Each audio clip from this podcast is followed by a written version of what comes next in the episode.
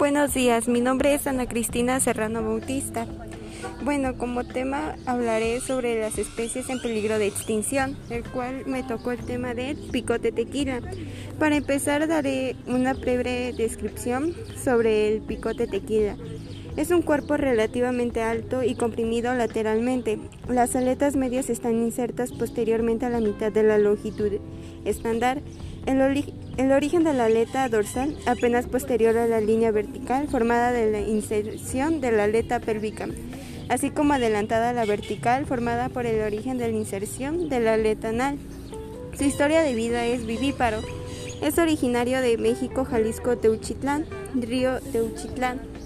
Su hábitat es, son los peces, son generalmente capturados a menos de un metro de profundidad. El agua en esta localidad fue turbia debido a la presencia de ganado, cerdos y caballos. El lecho es principalmente lodoso, pero se presenta algo de arena y rocas. El cieno es abundante y la corriente es poca moderada. Las temperaturas del agua y del aire fueron de 26 grados centígrados y el agua de esta zona es fuertemente utilizada para la irrigación, lavado y para beber y también se encontró fuerte contaminación por el ganado y desechos domésticos.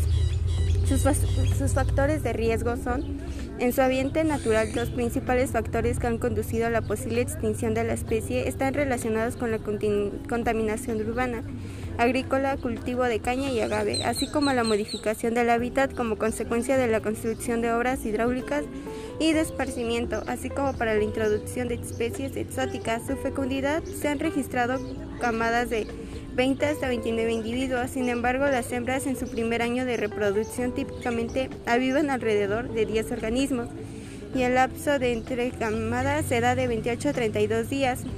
Su reproducción es, la gestación se requiere de 6 a 8 semanas y la reproducción ocurre continuamente durante los meses de verano. Y bueno, hasta aquí termina mi, mi trabajo. Gracias.